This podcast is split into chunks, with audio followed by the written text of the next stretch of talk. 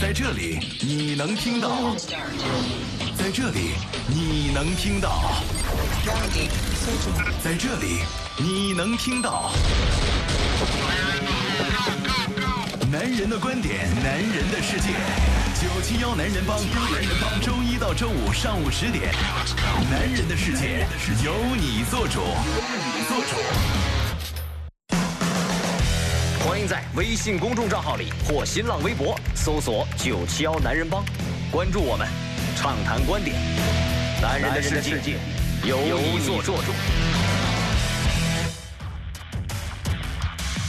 北京时间的十点零二分，欢迎各位继续关注飞扬九七幺，这里是男人帮，我是海峰我。是银行。各位好，周航。嗯，今天是五月十四号，周一。我们首先一起来关注一下全天的天气状况。来看一下今天呢，没有预警的信号来生成，全天的天气二十六到三十二度，空气质量优到良。那晴天见多云，午后呢局部地区有热雷雨、啊，这听清楚是热雷雨啊。嗯。呃，那北部呢和人口密集区最高气温可以达到三十三度，南风二到三级，相对湿度百分之五十五到百分之九十五。嗯，这是我们全天的天气状况啊。那在直播的同时呢，我们也可以通过在网络端，呃，可以重复收听我们节目，啊也可以同步收听直播节目啊。网络端呢，可以通过我们深圳广电集团的一深圳， 另外还包括像企鹅 FM、蜻蜓 FM、阿基米德 FM 都可以同步收听我们的节目，也可以在网络端大家给我们留言。直播过程当中呢，大家可以通过九霄男人帮的微信公众平台给我们留言啊。今天依旧准备了一个互动话题给大家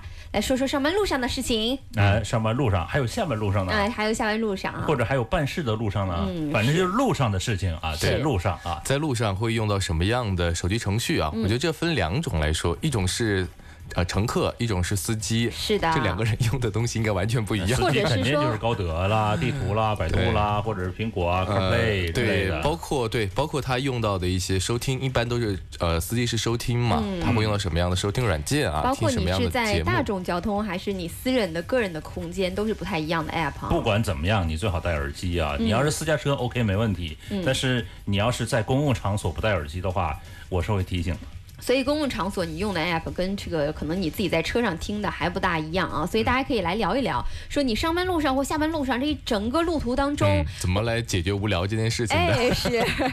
怎么解决无聊这件事情哎有些人的？好像用的不只是一个那个 app，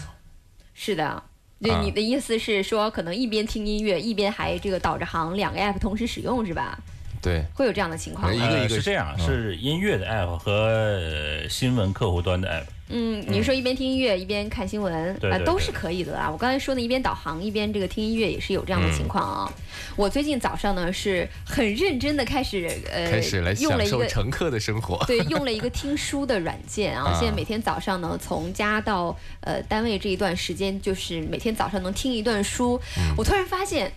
哎，早上听一段书，然后很安静的，不要讲话，就认真的听别人在聊天，来在讲这本书的内容，我觉得是一件很享受的事情。啊、就是你反正就是怕空气突然安静嘛，就是空嗯不气，突我然。以前是在车上一定会听音乐，啊会听歌啊。啊对对对但是我觉得好像听音乐、听歌，就是我从来都没有试过有这种，就是一路上哦我不太想下车的这种感觉啊、啊，反而最近呢，我在听书，反而有这种就是 因。为有情节嘛，对吧？你想把对这一章节全部听完，我最近在听那个《人类简史哎》呦，是哎呦就是有有。就是讲就是讲我们这个人类从动物怎么变化过来，然后这过程当中经历了什么，我们曾经地球上有哪些很巨型的动物消失了，就是这些东西啊，嗯我特别特别感兴趣，而且本来我对史前的这些事情都特别感兴趣，就最近每天路上不太想下车，有这种感觉，啊、嗯是。看来你刚刚听到前半部分，因为大部分都是古代史前的内容、啊。对，现在还没到时 候。对对 对对对对，嗯其实那本书还是很值得大家来看的，就是哪怕没看，其实可以听听啊，听大家来对它的了解啊，其实也是我觉得很有必要的啊。是的，然后我说下我吧，我嗯的话可能和大家不一样，因为我觉得我们今天三个刚好是三种身份，嗯一种是司机，一种是公共交通用品的呃运输工具的乘客，就海峰哥啊，然后再一个就引航就就等于有说人是送，嗯是有人送的乘客啊。作为司机来说的话呢，我其实。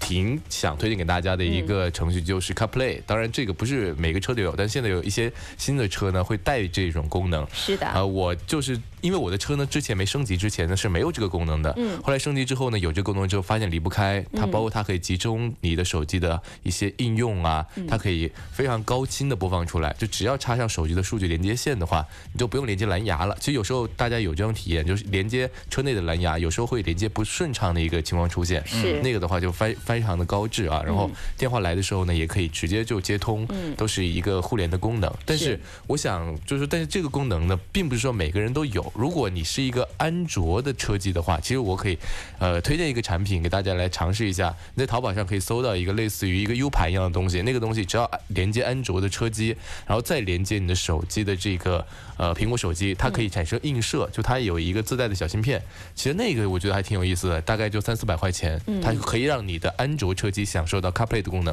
大家可以尝试一下啊。是这个涛哥最开心的事情就是上了 这行的车，来连一下 Car CarPlay，这个我不知道稳定不，它那个呃，对，这个这个我还没有实际的体验过，但是我之前因为一直在琢磨这件事情嘛，如果没有 CarPlay 这个程序的话，我又是苹果手机，那我怎么体验这个过程呢？我就搜一下，其实还是有万能的淘宝能解决这个问题啊。嗯，大家可以尝试一下啊，这个就是喜欢折腾的人可以试一下。对。那你在开车过程当中打发无聊时间啊呢？我用的程序的话，我大部分其实我会听一些，比如说今天 FM 的内容，嗯一些可能高晓松的内容啊。其实我这几天因为他的内容每天每周只更新三期嘛，是我先开始听他以前的内容。我也是，突发我也现是，小说二零一三年的内容，我现在最近在听，我就发现其实好就就五六年前听的内容，又好像有点不太记得了，就跟听新的一样。嗯，反正就是打打破这个时间的无聊吧，我觉得嗯就是、特别是长时间开长途。昨天我刚好去了一趟长途，开了两个小时车，我就一直在听，听了好几集呢。所以其但实你过也挺是快听偏嗯内容化的东西。对，因为听歌的话呢，我会不知道大家有没有这样的感感慨啊，就是自己熟悉的歌，哪怕是你连接到 QQ 音乐呀、这样的自己的歌单的歌，很自己喜欢了，很个人定制化了，对不对？但还是会有一些烦，就是每天就是那么几首，它不是像有一些不期而遇，像听电台的话，有时候听到听到一首好歌，有不期而遇的这种精彩嘛。是，嗯呃，其实呢，最后留个乘大众交通的 你，呃，我在大众交通呢有几个 app，一个是这个呃播放的软件暴风之类的，嗯然后呢还有新闻客户端，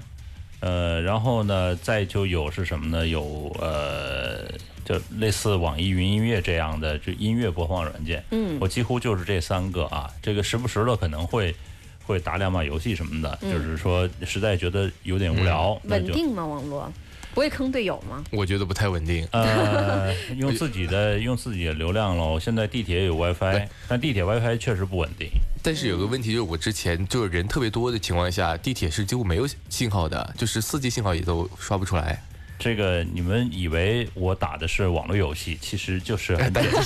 连连啊看而已。连连 看，但我是甚至连新闻都刷不出来，有这样的情况出现吗？连连看不就是这连样网都不用。啊嗯呃，现在呢，地铁是有 WiFi 的，然后呢，同时在你早高峰的时候呢，你使用 WiFi 的有使用自己的这个流量的时候，也可能就很难占上线啊。嗯。呃，可以使用它地铁的 WiFi 来连接，但是有的是时断时续了。嗯。呃，那在下班的时候，你可以选择任何一种网络，都都还可以。对，那就是人多的时候，可能还是有些占用信号。对对对所以之前有一些应用啊，包括这个网易的新闻客户端，他们都会有就是提前下载，就是哪怕你感兴趣的几个分类的内容，是它提前帮你全部预存。嗯，在家里的 WiFi 的情况下，然后上班就可以直接看。包括有一些音频端的内容也是这样的，自动帮你下载。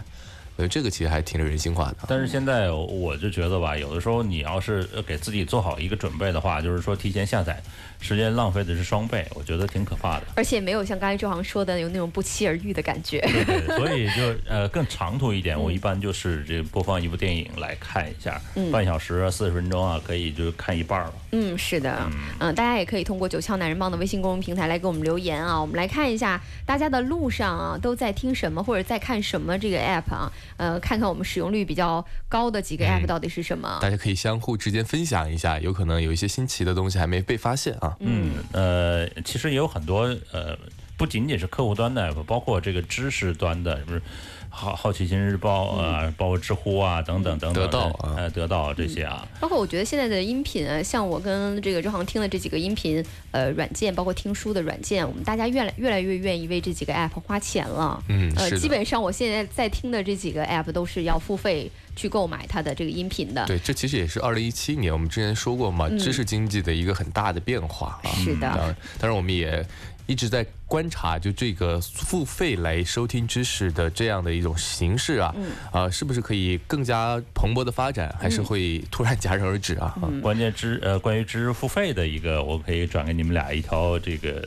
推送推文来看一下。操场 见。好，我们一起来听首歌啊。过去过后呢，我们进入男人车世界，有更多的汽车新闻等着大家。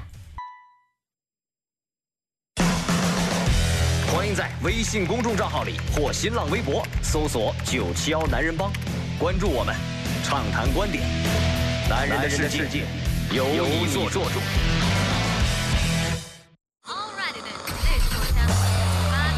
Standby formation. 男人车世界，车世界，好的，进入到今天的男人车世界，还是关注到本周有哪一些新车上市的消息啊？嗯，其实本周我觉得相比起前面几个周来说，还真的有一些平淡啊，只因为有确三实款车啊。啊因为确实经过这个北京车展一个大规模的新车上市，包括北京车展之后啊，也是连续这个热度有几个新车上市之后，嗯，一定是有一个回归期、回归平淡的这个期间。而且这次呢都是国产品牌的车，而且都好像 SUV 啊。我们来看一下，呃，第一款是骏派的 CX 六五，将会在十七号星期四正式上市。特点呢是一个一点五升的发动机，匹配的是五档手动，然后这也是这个骏派品牌旗下首款的跨界旅行车啊。嗯，是的，我们看到其实大小呢，尺寸还是呃蛮大的。我们看一下尺寸啊，长宽高分别是四五九六、一七八五、一五二五，轴距是二六一零。呃，现在看到这个后备箱的扩展容积可以达到一千五百零三升。啊、对，这个就是旅行车的优势了。你看普通的轿车的话，可能六百升就已经非常了不起了。是的你看它这个放倒之后的呃扩展的容积可以达到一千五百多升，嗯如果你两个人出游的话，几乎就是一个自行车都能放得下。是的，而且这款车有一个很大的特点，就是它的设计非常不错，因为它也是请到了世界上三大设计公司之一的，叫做叫做 IDG。嗯，感觉好像应该是是不是一个来自意大利的设计品牌啊？你就觉得它这个 名字 Ital Design 啊，对呀这个一个设计，嗯呃，其实预售价格目前拿到是七万到九万啊，我觉得如果在家里面需要一个这种跨界的旅行车的朋友，以这个价格入手还是蛮容易入手的啊。嗯，对，而且它是来自一汽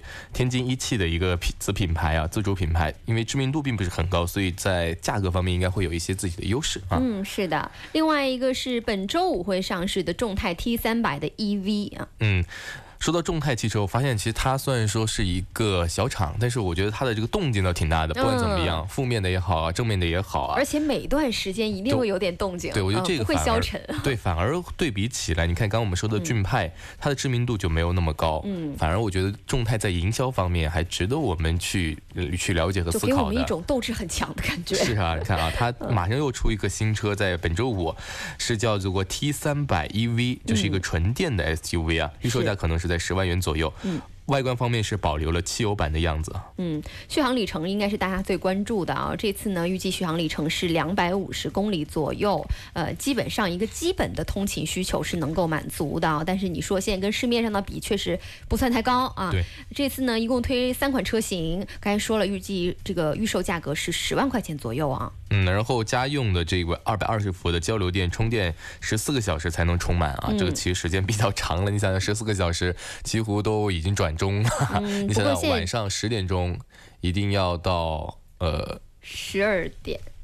对对吧？啊，对啊，对啊，对 我啊，们两个数学和体育老师教的。呃，可以加个钟吗？是吧？呃所以所以但还是是现比较慢在啊嗯基本上二十二伏这个交流电啊，家里家用这个电，呃，目前看到市场上又需要用这个充电的时间都还挺长的，啊不那看直流电，直流电的话是百分之二十到百分之八十，只需要三十分钟啊。但是这个超级充电桩才行啊。嗯，是，呃，另外一个是本周日会上市的，也就是本周会上市的最后一个新车嗯啊，是瑞风的 S 七、对，瑞风这个品牌，包括这款产品 S 七呢，是绝对是被低估的产品啊。嗯我们之前我和帮主啊，还有涛哥在去年的深圳深港澳车展，其实马上今年又要来了，嗯，去看过这款车。其实我们当时对它的评价还挺高，包括它的这个大小啊，包括内饰的做工啊，但确实在销量上呢一直一般吧，包括影响力方面没有关注到它。那这次它马上又来新款了啊，然后在内饰和外观方面调整并不大，主要是匹配了一些新的驾驶辅助的系统，嗯啊、有十四项功能的驾驶辅助啊，包括它的车身稳定系统啊，是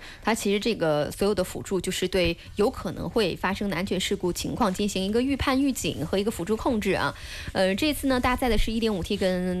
2.0T 的两个发动机，匹配的是六速的呃自动和呃手动和这个六速的双离合的变速箱。嗯，其实江淮的品质还是挺不错的，不然的话，这个江淮大众呢，他们的合资也不可能成立啊。所以江淮品牌的 SUV 呢，大家其实如果对比横向对比的话，可以去参考一下。嗯，那接下来呢，我们就聊聊周末大家过得怎么样吧。聊聊周末周航去了哪 里主？要是你过得怎么样吧啊？，周末很特别，这次去到了一个小岛，叫做桂山岛，不知道大家听说过没有啊？而且我是直接就是坐船回来的，坐船还没有直接去，我也是才知道，今年五月份才开通深圳蛇口港直接到桂山。这个岛的港口的这个航线，哦其五实月我份就五是月说份就你才开刚刚开不久，然后对你就试了一下，之对之前的话，大家肯定要去这个岛的话，还要先去到去珠珠海，海然后从珠海的九州码头去到这个桂山岛，先问一下船票多少钱？一百二十块钱，嗯哦还其实可挺以便哦嗯宜的。其实你到珠海也是这个价，因为其他的航线的距离时间就一个小时，就我觉嗯那得正大。好嗯是到珠海的时间，正好是因为为其实你看，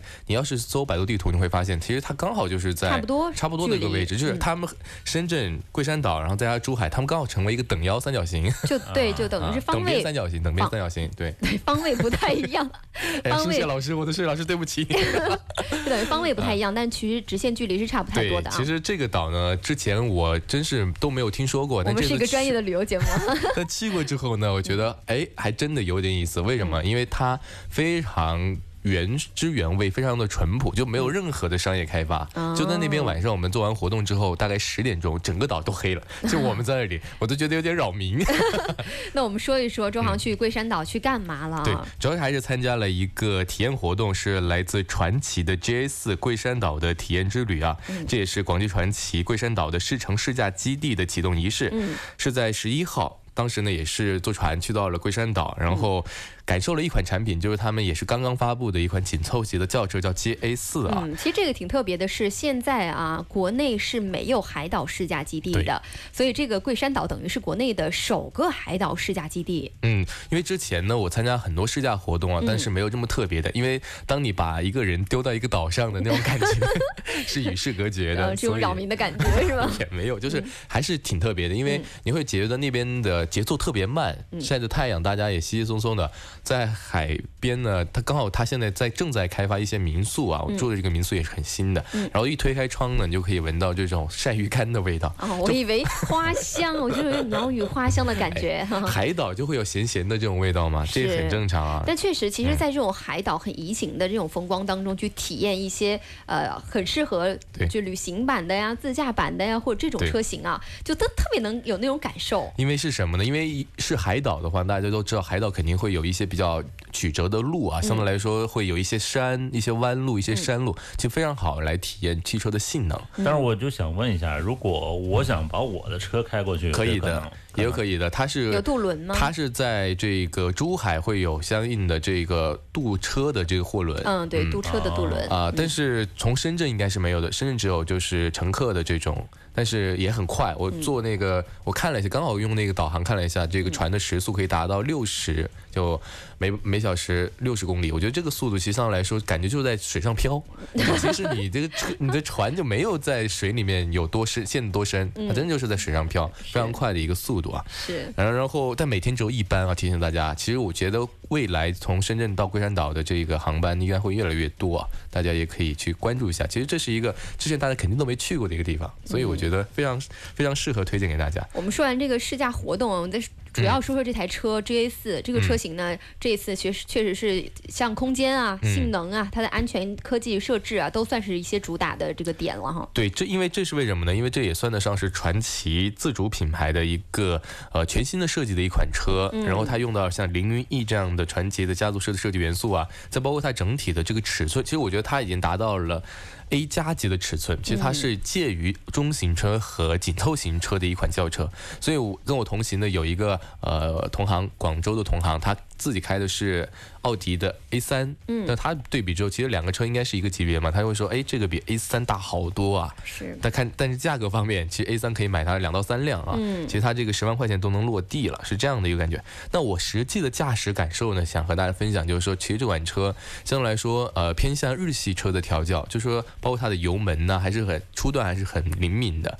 超车啊这方面都没没有问题，加速呢也是比较持续性的。它我当时试的是它的 1.3T 的这款车，匹配的是一个呃六速的自动变速箱，这款车就整体下来还是非常符合家用这个定位。当然你不能说它非常的运动，非常的这个呃换挡啊，或者是提速特别的迅猛，这也没有啊。我实事求是说，确实就是我觉得空间大，然后内饰各方面做的也是呃比较讲究。我觉得它的内饰呢已经达到了一定的豪华的水准啊。在同级别来看的话，包括皮质的包裹啊，整个中控的设计啊，包括它包括广汽传祺自己的这种人机交互系统啊，我都觉得还是蛮好用的，蛮人性化的。呃，驾驶空间就像我这样的瘦子坐进去会怎么样？它整台车都那么大了，你想啊，其实我觉得像海峰哥之前我们聊过，也是另外一款这个自主品牌的车，嗯，呃，其实我觉得对比起来的话呢，我觉得比那个要更大一点，就是不管是乘客的空间还是司机的空间，它的整体的座舱我觉关得键是之优化前得说的非是常好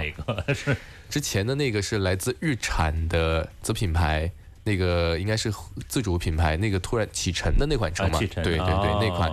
它叫七零对吧？D 七零， D70 要没有记错的话，对对 D 七零，对比那起那还款车嗯可以，那还可以。启辰的坐进去，呃，相对来说吧，没有就是说其他车那嗯么宽敞，但是呢，不显得局促。但是我对比，其实这两款产品应该是一个竞品来着的。但我因为那个启辰那款车我也试驾了，试驾了嘛，我对比起来，我觉得还是广汽这款车空间方面更大一点。但是在动力方面，可能启辰方面会有优势，因为它用到就是奇骏的这个动力共享的平台，嗯包括 CVT 变速箱，包括奇骏1.6升的这个发动机，相对来说是呃老三件了这样的一个非常可靠的一个动力系统、啊，是这嗯留样给的。大家去选择吧。嗯这次其实看到广汽传祺的这个 J A 四啊，还是算是、嗯呃，你你说这个外观还是比较符合大多数人审审美的一个外观，没有说特别特别的一些设计啊。对，就是你跟他说这十万块钱车，大家都不相信啊。嗯，是，所这样嗯以这一次呢，J 四也是一个我觉得大家可以选择的家庭轿车的一个产品啊，可以去看一下，可以关注一下。另外呢，今天我们聊一下全新一代的宝马 X 五，这次有望是在六月初全球开始首发。对，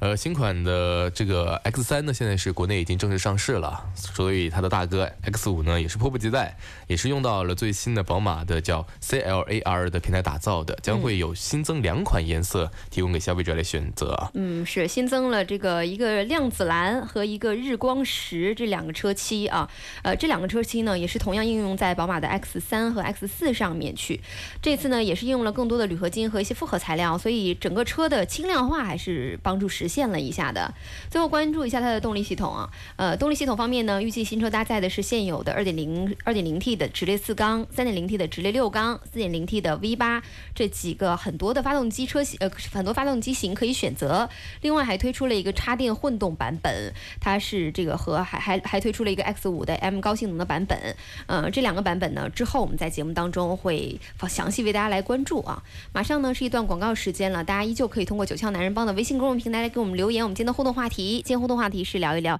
上班和下班的路上你最常使用的 App 是哪一个？欢迎大家留言。我们下半时段有更多的汽车数码消息等着大家，一会儿见吧。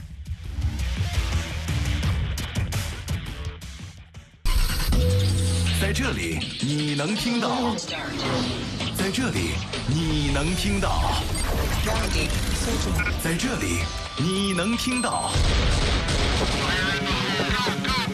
男人的观点，男人的世界。九七幺男人帮，男人帮，周一到周五上午十点，男人的世界由你做主，由你做主。欢迎各位继续回来，这里是男人帮，我是海峰。我是银行各。位好，我是周 航。嗯，我们今天的互动话题呢是聊一聊你在上班和下班的路上啊，打发无聊时光用的是哪个 app？大家可以通过九霄男人帮的微信公众平台给我们来留言，我们来看一下大家的留言。嗯，来看看这个，有朋友说了，我在家里做工作室不添堵啊，嗯，那起码你要出门吧， 你不能总总就宅在家里做工吧作。室，不出 门。已经三年没出过门了，呃，另外呢，还有朋友说喜马拉雅、飞扬九霄啊，还有这个内涵段子啊，嗯，呃，还有这个在路上说，在开车路上呢，首选九七幺男人帮，其次是自选的音乐，再次是 CD 啊。哎，这个朋友出门够晚的呀，你看他出门的时候都是听我们节目，就说明他十点之后才出当门然是哎说吧？不定人家也十点才下班呢。哦，那那也可以。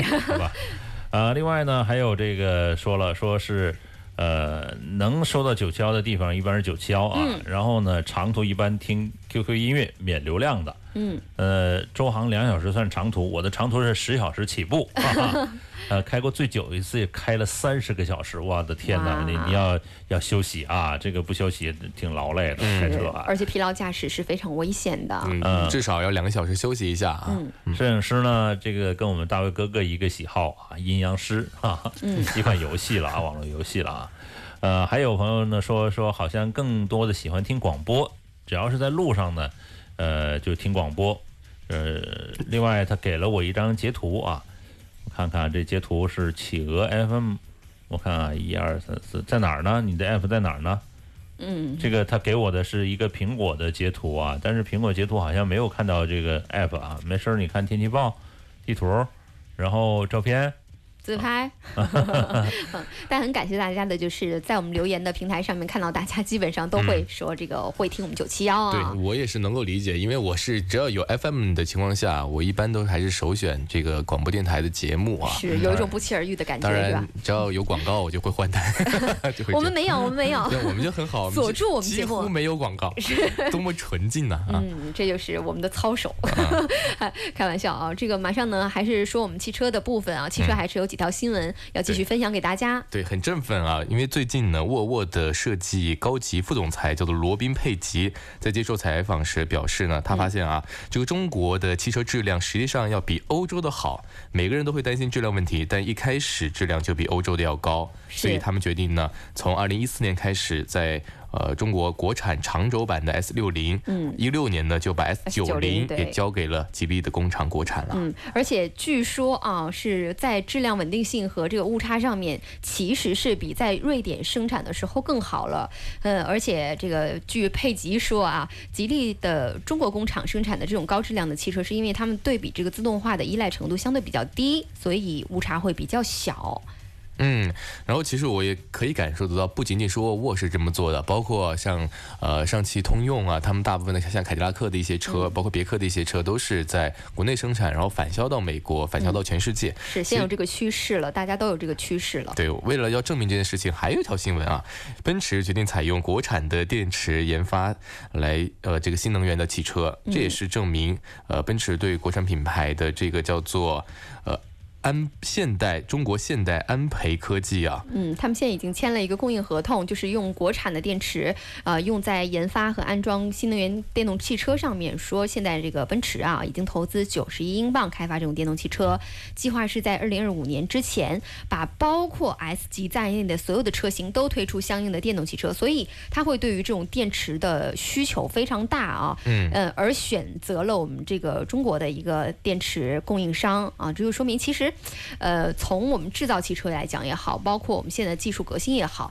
慢慢的看到老牌的一些汽车品牌越来越相信中国的这个、呃制造业、啊，制造业，特别是在这个电池技术方面，包括新能源方面，就我还觉得真的我们赶上一个好时候，就真真的正的就是是传统的汽车工业可以实现弯道超车的一个绝佳的时候。哎就大家都已经开始关注到新能源和纯电方面的时候呢，我们在传统。汽车领域，包括发动机领域、变速箱领域，确实可能要跟和别人竞争呢，还差着十几二十年的距离。嗯，但是在电池领域，我们现在是在全世界领先的。是，所以其实我觉得大家倒是可以先慢慢的去呃更信赖我们的国国产的制造业啊。对，呃，再透露几个小消息关于奔驰的。这一次呢，我刚才说到了推出很多相应的电动车，呃，其中啊呃，Smart 就会成为第一个放弃燃油动力的车型，全采用全面的电动车型啊。另外呢，奔驰也说，电动的新能源汽车的售价会和燃油汽车是保持一致的，所以以后我们对奔驰的这个售价大概有一个了解了，对比现在的这个车价就差不多。是的，那今天的汽车内容就到这嗯里，我们马上进入到的是数码控环节。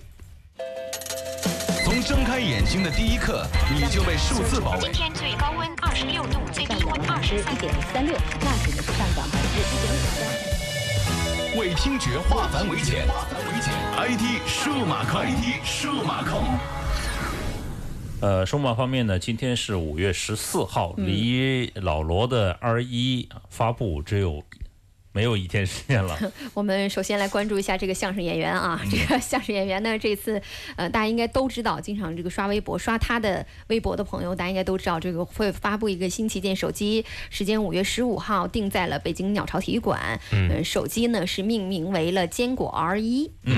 和外界猜测的一样，坚果 R 一呢搭载骁龙八四五的处理器啊。那坚果手机的官方正式宣布呢，R 一呃也是搭载这个平台。那五月十五号，也就是明天呢，这个手机将会亮相。之前老罗曾经说呢，说这个想让其他的友商啊，甚至不是友商了，就是说这个高出很多的一家呃 IT 企业要来学习它这个手机。嗯是，那也邀请到很多友商来参观，对不对？对就是参，那它而且叫做次时代手机，次是次世的代啊。次世代旗舰。就前所未有的，前世代都没有的，其实这个有词颠覆性的，这个词其实我们用的很少，嗯对吧？这个老罗也是给我们的一个新词汇啊。嗯，对啊消息公布之后呢，这个呃硬件的参数呢相继被曝光，六加六十四，六加一百二十八 G 啊，这个售价呢都超过了三千，嗯，然后呢都是搭载八四五的一个处理器，处理器上是终于跟得上了，嗯，都是全面屏的一个设计，然后呢前置相相机呢是两千万，后置一千六百万加上一千二百万的双摄。呃，除了标配的六 G 的版本之外呢，还有八 G 加一百二十八 G 和八 G 加二百五十六 G 以及八 G 加一 TB 的三个超大的内存的组合。这嗯这个一 TB，我都感觉是一个机械硬盘了。你说呃要算一是个做小硬成盘闪存一 T 的话，它的这个成本非常的高啊。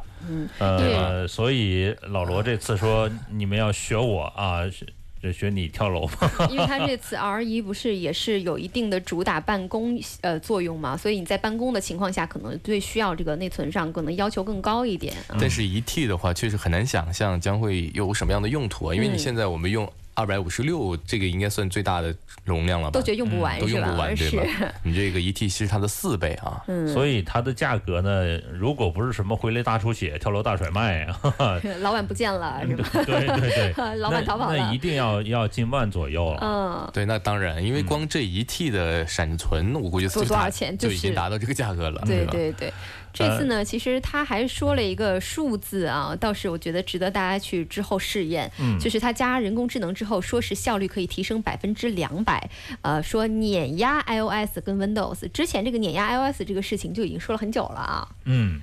呃，按照老罗的所有说法呢，这款手机的硬件参数呢都是顶级的啊，比如说这个呃内存，包嗯括这个闪存，嗯，包括拍照的相机。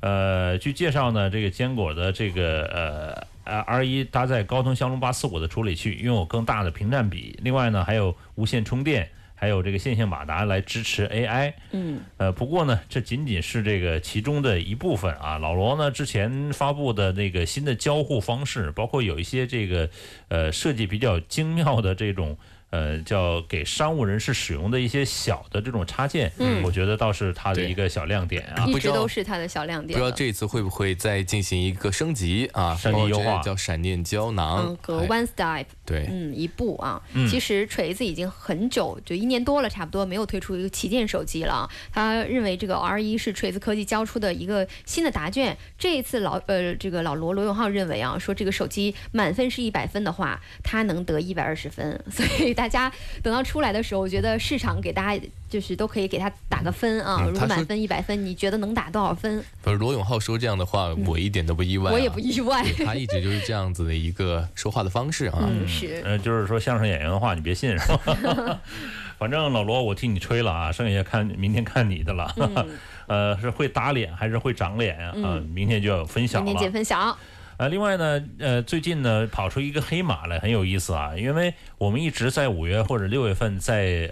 呃想等这个小米的七出来，嗯，结果呢，最近呢有条消息呢说是小米八周年的纪念版啊还会曝光了，是的，这好像之前没听说过有这款手机，是这八周年纪念版呢，目前曝光说是会搭载安卓首款的三 D 人脸识别啊，说是五月见，所以你看五月还剩多少天，十几天的时间了。嗯，还剩一半儿。嗯，那所以这个十几天就等于是我们能看到小米八的这个周年纪念版，是这个意思吧？对，而且它这个纪念版，我觉得真的跟 iPhone Ten 的这个纪念版十周年纪念版其实也很相似啊。嗯。然后你看，它也是主打这个叫三 D 的这个叫做人脸识人别，脸识别其实跟呃 Face ID 也有相似的地方。是，嗯，所以这个我在网上看到其他的消息呢，直接把这个消息改为就小米中了苹果的 毒。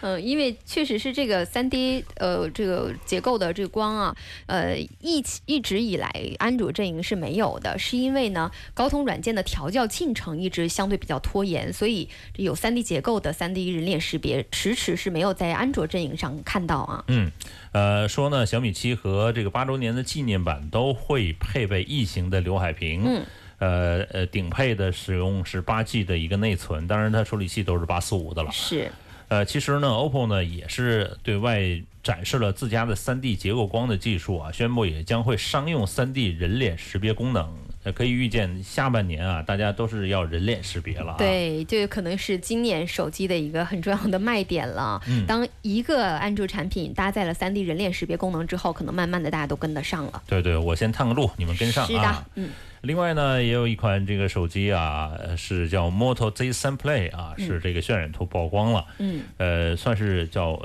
经典的模模块化设计手机模块化手机啊。是的其实它一直没有大行其道，嗯，呃，想这就这个个想法是好的，对想突出嗯奇兵，但是好像也嗯没有更市大场的表反现应。比较一我般觉得。想法挺好，但是在手机端确实很难实现，因哎，他为手们机他倒是在车站的站牌上有所表现，我之 前去有很多认真宣传逛了它这个模块化，其实如果要是它上一代模块化啊，当嗯然这一代我们等一下来说这个新闻。上一代模块化其实你在换模块的过程当中，并不是很快速跟很方便，就等于是有种感觉啊，我换了这个呃摄像头模块之后，我可能永远都放着一个这么大摄像头在上面，可能都啊懒得去再换其他的模我块。以为就像某些这个影视剧演的，就装枪咔咔咔咔咔几秒，然嗯后枪就装上是，它没有那么简单，我觉得它模块化一定要设计特别容易，让大家可就能是它就一装上下之后，你你可能还需要更大费劲儿把它拆下来，然后对，然后再换另外一个模块。嗯好吧而且它它模块是不可以同时使用的。对，你要想它的使用环境，就如果说它是一个多功能手机，它可以随意的切换的话，那证明你这使用者每天要背着另外几个组块要带在身上，对对吧？但这是个的用户。再我不如被当单反是吧？对，等于得带着好多东但现西，在大家的用户的体验就是说，身上的东西越少越好，包括我们现在像乘车卡，嗯对吧？都最集近成在手机上，都已经可以在手机上刷微信了，所对以手机都做越薄越好。对呀、所以它的这个出发点就是一个相对来说和现在的主流是相违背的。嗯，而且我上次去试试它不同的模块安上去，其实重量还真的蛮重的。嗯，所以其实这个模块化想法是好，但在实现上确实是有很多 bug 啊。我们来看一下它新的模块化是怎么实现的。嗯，五月初呢，摩托罗拉呢就发布了一张新品的海报，配以 “Hello Moto” 的这个文案。 Hello Moto，对对，目前呢这，Hello 款酷狗吧，呃新机呢可能是 Moto Z3 Play 啊，嗯那又有一张这个最新的渲染图被曝光了，就应该可能跟发布的这个距离是越来越近了啊。嗯，是它这个整个样式啊，虽然是用了十八比九所谓全面屏，但是也不是刘海屏的设计，还是比较传统的上下有边框的这样的设计啊。呃，后摄像头呢设计成一个笑脸的模样，真的特别像元气寿司的那个 logo。另 外，呃，这个摄像头的模块组是有一个突出的设计啊。整体看上去呢，除了摄像头有点突出之外，呃，机身还是比较薄一点的。嗯，但是它这个你要说模块儿，它摄像摄像头居然能能拆下来吗？还是怎么没有，样？它是再往上安，再加各它应种该东西，再加一啊个，比如说长焦镜头，嗯再扩大、再扩充。其实 iPhone 有类似的第三方的小配件公司给它做这种东西哎，。是，嗯其实我觉得意思是差不多个啊、意思、啊对，但它这个可能就是官方就给给你做了，做的就更加极致化。嗯，还可以安什么音箱啊，安什么，就反正你在手机上可以组装各种东西。嗯，然后我们可以看到这次它是取消了3.5毫米的耳机接口啊，换成 Type C 的接口，而且我们可以看到背面它有几个触点，也有可能就是它模块化组装起来来的一个相互交交互的这个信号啊。是的，啊，嗯，这次呢，从机身我觉材得质给看，充充电宝用的，好像。从机身材质看，应该是一个玻璃材质啊。嗯，呃，玻璃材质就证明它可能会呃无支线持充无线电充电啊。嗯另外呢，指纹识别呢在侧边，呃，具体参数呢，这个将采用六英寸的显示屏，搭载六三六的骁龙六三六的处理器啊。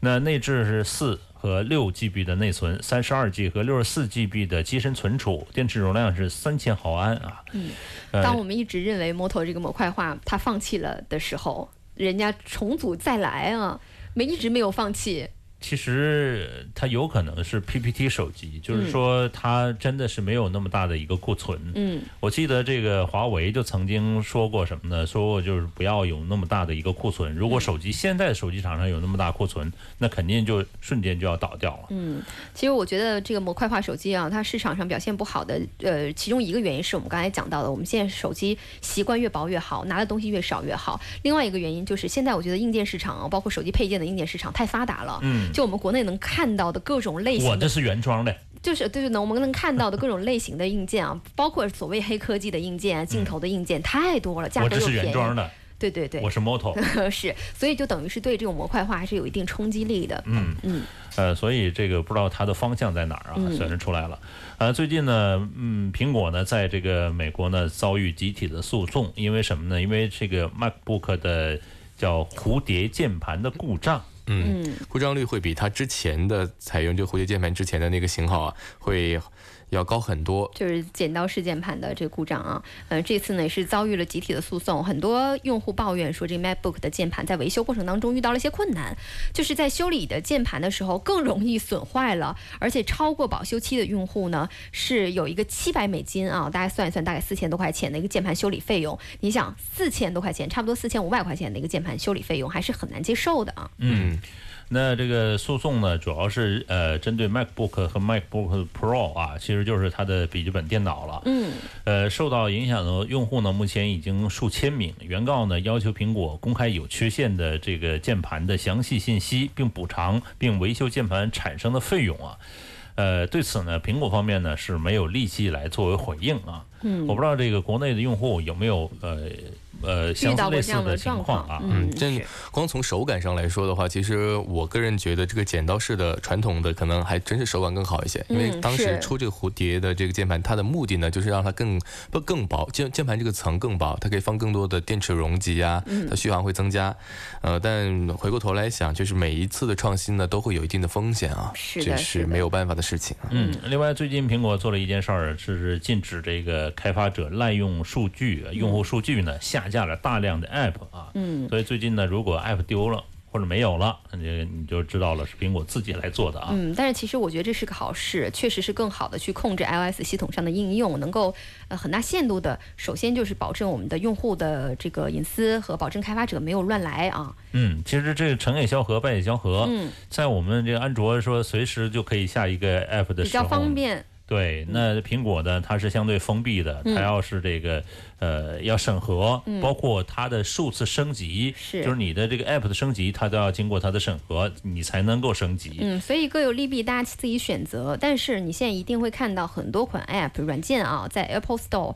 呃，这个的 App Store 里面下架了。同时呢，也是苹果呃邮件向开发者说明下架的原因，可能是因为怀疑你的软软件有滥用用户数据，所以你要重新评估你的 App。啊，它也有个指南啊，说如果要是这个你的用途啊、应用程序没有经过批准的时候，将用户数据传送给第传送给第三方了时候，呃，就不能再去使用你的这个 app，也不能使用用户数据了。嗯，这此前呢，我记得这个百度的李彦宏曾经说过啊，中国用户都愿意用隐私来换效率啊。嗯，是，这句话其实很大人很大一部分人都是反对的啊，嗯当然就是说都是反对，都是明白都知道这件事的人。其实我们是反对，但是很多人是这样做的。啊，的确是这样啊。那有些这个 app 我确确实就不下了，你要求有那个权限，我就不要你了啊。是的，呃，所以在这个新闻上也提醒各位啊，就是有些这个 app 要呃，你使用你的敏感数据的话，比如说通讯录啊，比如说这个照相机啊，其他嗯比的东如西，说你的 location 呐、你定位啊呃之类的啊。包括这个呃手机的串号啊等等等是等啊有一些 app 是你你要不点允许的话，它就不让你下载。那我就不玩了，对，不要了是啊。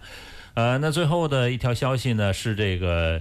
应该是传闻，也应该是真的啊。为什么说是传闻呢？因为我不太相信这个苹果会有这个廉价版的 iPhone Ten 来出现。但是呢，仔细想想也有可能，为什么呢？因为其实从七开始，七八 Ten 销量并不是特别好，就是说它是三代手机的，最终它是占三领代了哎同堂啊哈、对，这三代同堂最终是占领了呃还是头牌的位置，就是说整个整体销量。但是如果按照单品的销量，其实销量并不是特别特别好。那所以有可能出现这个所谓的廉价版啊，它这廉价版呢，传言是这样，采用六点一英寸的 LCD 的屏幕啊，传言是这个将采用呃呃使用 LGD 生产的 MLCD 加面板，嗯，其实一直对于 iPhone Ten 之后一个版本的传言呢，基本上就是这几个版本的模式，基本上一个这个它的呃也算是 Plus 版啊嗯的一个 Plus 加大加大的版本，然后一个它的常规版本，常规的一个升级版本吧。另外就是它的一个呃所谓的我们刚才说屏幕不一样的廉价版啊，一直传言就是下一代会出这三个产品。嗯，呃，刚才说到就 MLCD 加面板，这个大家可能不太清楚，头一次听着这词。是解释一下，嗯其实这个面板呢，就是呃依呃依旧是基于现有的液晶技术衍生而来的。相比传统的 LCD 面板呢，是增加了白色子像素，对，结构上呢只有一层，呃叫呃液晶光偏振层，这透光率呢会更高。在提高面板的峰值亮度的同时呢，可以比普通的这个屏幕呢节省百分之三十的一个能耗。嗯，也就是说，在续航上面能稍微解决一下这个 iPhone 续航差的一个小缺陷啊。呃，但是数据呢，现在也没有拿到，没有报道。但是传言说，这个廉价版的 iPhone Ten 是不支持 3D Touch 啊，然后搭载 3GB 的内存，用了一个常规的一个电芯，容量在两千九百毫安左右。嗯，不知道。现在其实我觉得所有的信息都还是不准确，都是大家一个猜测吧猜。测，我觉得不太有可能。我觉得这个产品，因为我也他觉说得到不太没有有可能 3D Touch 的话，我觉得这个开倒车的情况下，作为苹果品牌来说的话，它是不接受的。再一个，它用到这样的一个全面屏、一息屏的话，它不用 OLED 的话，它的下巴怎么办？嗯它肯定是做不到弯折，做不到弯折另的话外就是不如说 S E 可能来的会更准确一点点，是所以我刚才说是传闻的这个消息啊。嗯，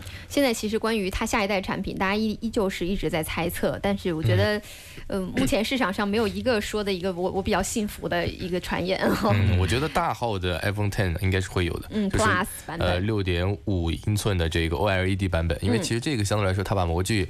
相应的放大就行，哎，能做到是，对吧？是嗯这个我比较信。那大家也可以通过九霄男人帮的微信微信公众平台给我们留留言啊。如果要是真的出了一个 Plus 的版本，你愿意为一个 Plus 版本去换手机吗？ 我觉得这个挺挺有意思的。比如说现在你已经有 iPhone Ten 的用户的话，你会不会愿意下一代是一个 Plus 版本而去我花一钱定买？嗯会有的。我们来看一下银行，银行会换吗？就就看我，我不换啊， 好吧话我们放也在不这换里。 好，呃，在线下呢，大家依旧通过九窍男人帮的微信公众平台，也可以同时加入我们的微信群来给我们留言啊。同时呢，也可以在网络端重复收听我们的节目，可以通过九窍男人呃，可以通过我们深圳广电集团的一深圳，另外呢，有企鹅 FM、蜻蜓 FM 和阿基米德 FM 都可以同步收听我们的节目。稍后我们收听到呢是美味乐翻天，明天再见吧，拜拜。